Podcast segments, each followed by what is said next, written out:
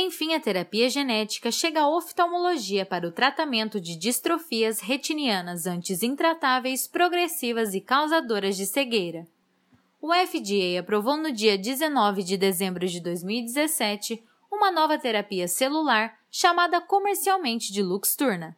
Desenvolvida pela empresa Spark Therapeutics, ela é indicada para pacientes com doenças retinianas hereditárias causadas por mutações de RPE65 bialélicas, como a retinite pigmentosa e a amaurose congênita de Leber. Utilizando um vetor viral AAV2, Luxturna promove a substituição das cópias mutadas do gene RPE65. No início deste mês, a empresa anunciou que o tratamento começará a ser oferecido nos Estados Unidos pelo valor de 850 mil dólares, equivalente a 2 milhões e 700 mil reais.